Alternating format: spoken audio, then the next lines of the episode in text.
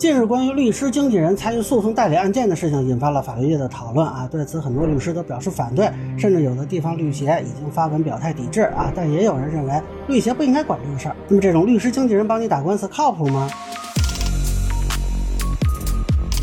大家好，我是关注新闻和法律的老梁啊，欢迎订阅及关注我的频道，方便收听最新的新闻和法律干货。这个事儿本来是法律界内部讨论的事儿，但是我觉得挺有趣的啊，跟大家简单聊一聊。先说明呢，我不是律师啊，纯粹就是看热闹不嫌事儿大啊。那首先呢，是有人发了一张判决书啊，说辽宁有人以律师经纪人身份代理诉讼，而且呢，这种律师经纪人还有证件啊，看着好像还挺那么回事儿的。那么很多律师呢就有意见了啊，有的律师就质疑合法性嘛，有的律师呢认为这会影响案源，有的律师认为这个是跟当事人有了矛盾，会不会甩锅给真正的律师行业，导致自己挨骂？那据《新京报》的报道呢，这个资格证明书有这么一段描述啊，说你还为没过法考焦虑吗？你还为有大量案源却没有资质而烦恼吗？几千元就能解决你的焦虑，收费三千八百六十元啊！不过不按全额退款啊，原则要求本科以上还可以适当放宽，代理一个案子收五百元的开付案费啊，也没有法律基础的话也能过啊，但是只能在辽宁省内使用。那记者是查到呢，有二十九起由律师经纪人代理的案件，这些案件全部在辽宁审判。啊，律师经纪人是由辽宁省经纪人协会推荐的，但是这个经纪人协会说已经叫停了。呃，不过今年还是有人在以这个身份出现在立案的文书里。那现在已经有北京市通州区律师协会等律师组织吧，啊，就提出异议了。啊，说如果律师发现了啊，应该向办案机关提出异议，并且及时向律协反映相关情况。那这个事情呢，其实也不是很新鲜啊，因为诉讼代理是可以挣钱的。所以呢，一直有各种律师以外的人啊，想来分一杯羹，什么法律咨询公司啊、法律咨询平台有的是。那至于网上声称自己是律师直播的，那就多了去了啊。有的不一定是律师。那网上还有一张图，有一个自称是绿岛的啊。那最逗的是呢，这个蔡雅琪老师还晒了一张图，说有叫律师事务所考虑的律啊，这个也不知道是不是恶搞的啊。甚至我后台呢，也有人来问过我说，你能不能啊付费咨询或者代理啊？我其实，在签名啊什么地方都说过我。是不能接这个活的，我就是个媒体人，啊，至于这个律师经纪人呢，其实啊，咱们稍微有点语文常识就应该能看出来，核心词应该是经纪人，对吧？否则就应该叫经纪人律师了。他现在呢，他其实不是律师，那我理解呢，应该是帮律师承揽业务的这么一个职业。那这个人帮你代理，那就很奇怪嘛。那么这里稍微辨析一下啊，就目前司法实践里能够提供法律服务的组织有两种，一种是律师事务所，一种是法律服务所。我们通常知道的律师是不能以个人身份去直接接业务的啊，通常是要通过一个律师事务所来达成协议，然后这个律所委派他去提供法律服务，哪怕说啊，你就是跟这人直接联系的，那也要走这么一个手续，而且呢，管理严格的话，他是不能收取直接的费用的。那么法律服务所呢，这个概念很多人不了解，其实这是乡镇和城市街道设立的法律服务组织啊，是当年为了弥补律师不足设置啊，可以理解为是官办的这么一种服务机构。啊，但是这里的人呢，他叫法律服务工作者，不强制要求通过法律职业资格考试啊，有可能有的地方有这个要求，我不太确定啊。那上述两类人呢，是可以从事诉讼啊、代理啊相关工作的，他们都归当地的司法局管。除此之外，有一些什么法律咨询公司啊、法律咨询平台啊，包括法律咨询账号、自媒体啊，那这些严格说来呢，啊，或者是企业或者是个人吧，他应该主要是从事中介和咨询工作，但实际上跟这个律师呢是存在抢生意的这么一个情况啊。那么现在呢，拿这个律师经纪人身份的，我看判决书里提到的有的就是法律咨询公司的人。那依法呢，他们本来是不能从事律师职业的这种诉讼啊、啊会见呀、出庭啊、辩护啊这些工作的。那么为什么啊他们现实中能够代理呢？就他们的理由是，民事诉讼法里有一个规定啊，可以作为代理人的范围中啊，有一个是有关社会团体推荐的公民。那么这个律师经纪人想必他是个公民嘛，然后啊，这个经纪人协会再一推荐，哎，这么看上去是不是好像就符合相关规定了呢？那这两天呢，还有一个啊知名的这个朱姓律师啊发了一个朋友圈。啊，他是评论这个律协抵制法律咨询公司的问题啊，说法律本来就是许可社会团体推荐的啊，就像是农村有人愿意用农民工而不用施工队啊，所以他觉得呢，律协不应该管，法院也不应该管啊。当然，这个言论呢是有争议的，那我后边再说我的看法啊。不过显然呢，辽宁当地的法院并没有完全排除这种人的代理，这个情况也是比较奇怪的啊。其实是有排除情况的，在二零二零年的时候呢。啊，当时辽宁本溪平山区法院的一个判决里还提到，这个原告方中间啊就要委托一个律师经纪人来代理，这个人的身份证明呢是某法律服务平台认证的律师经纪人啊，并且出具了啊这种法律咨询服务所的函。那么法律案呢就很明确说啊，这个人不具备代理人身份啊，给了四个理由，说你这个也没有合法资质啊，你这个咨询服务所还是你自己开的啊，按字面意思理解呢，你是经纪人而非律师，那司法局也不认可你。啊，这跟我其实理解是一致的啊，不知道大家怎么看？但是在二零一九年的一份本溪市名山区法院的裁定里啊，就有一个人以某法务集团公司律师经纪人的身份作为代理人了啊，并没有看出有什么问题。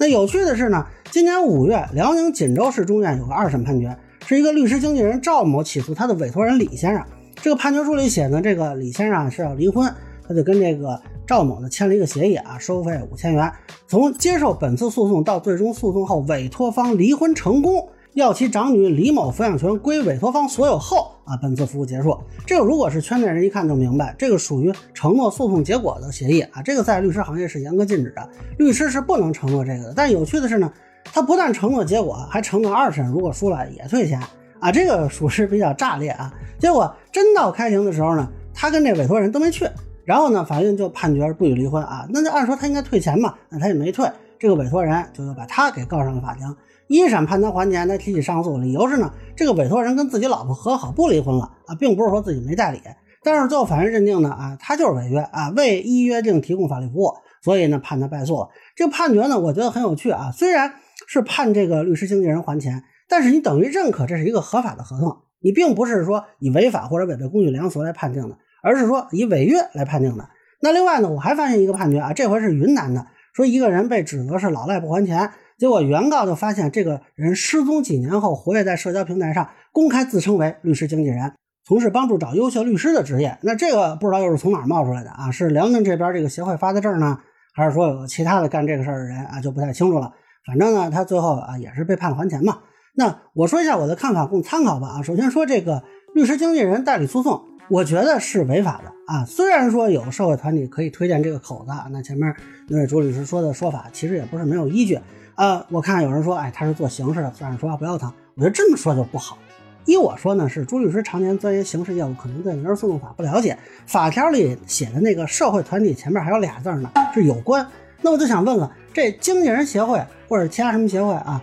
呃，他怎么就算有关呢？他们究竟跟他们推荐人去代理的这个案子啊，到底是有什么关联性呢？是原告是会长他亲妈呢，还是被告是副会长的亲爹呢？啊，如果没有关系，你们这协会就是无关社会组织，无关你出来推荐个人，您是显摆热心肠吗？啊，但是朱律师说的有两点是对的，确实这事儿不归律协管啊，执法上应该是市场监督管理局来处理。另外呢，也确实民间有这个需求啊，只不过我看律协其实也没管的啊，目前律协只是要求自己这边会员不去参与啊，又没要求其停业，又没要做罚款，你谈不上一个管字吧。那本来人家也没有义务配合他们嘛啊！听说法律咨询公司这边还有兴趣去起诉律协啊，这个我还挺好奇的，你赶紧去起诉，我看个热闹啊！至于民间需求呢，老实说确实有，但法律咨询公司啊并不是最满足的啊。要说需求呢，这个免费代理才是最大的需求，想白嫖的人呢永远是最多的。你看每次我这播放量啊，从来就没有低于点赞数的啊，当然也也低于不了啊。那怎么说呢？就这个意思吧。啊，这个法律咨询公司怎么不去满足一下这个免费代理的需求呢？有需求不一定合理啊，满足的途径你也要合法、有效、能持续吧。所以呢，就这个代理诉讼的问题啊，我个人看法啊，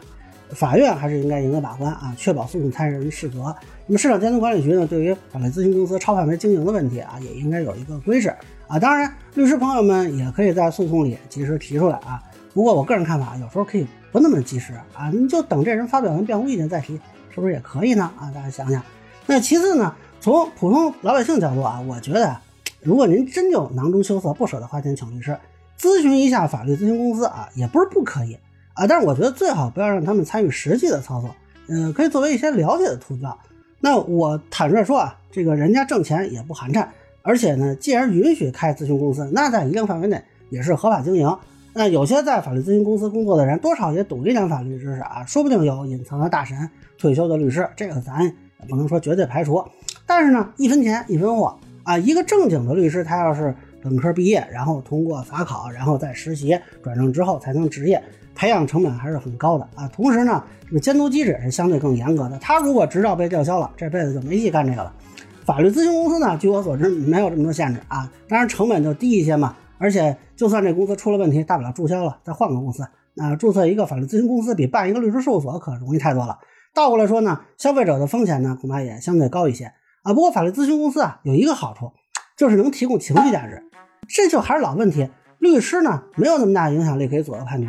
啊。老实说啊，没有跟对方当事人对过线，不知道对方有什么证据，就敢说这话，这律师我觉得哈，他胆儿也挺大的。所以呢，出于对当事人负责啊，这个律师通常是不允许提供这种承诺的。但是这对于很多当事人的情绪价值来说是巨大的啊！其实有些当事人花钱，与其说他是买法律服务，不如说他就是买个陪伴啊，就是有人陪着他把这程序走完。他本来也觉得自己能赢啊，就是希望有个专业人士来肯定一下他，给他壮壮胆儿。那实际上呢，有些法律问题他自己百度一下也能解决，甚至有的根本他就不需要诉讼啊！这就有点像感冒啊，你吃药七天好，不吃药病一周。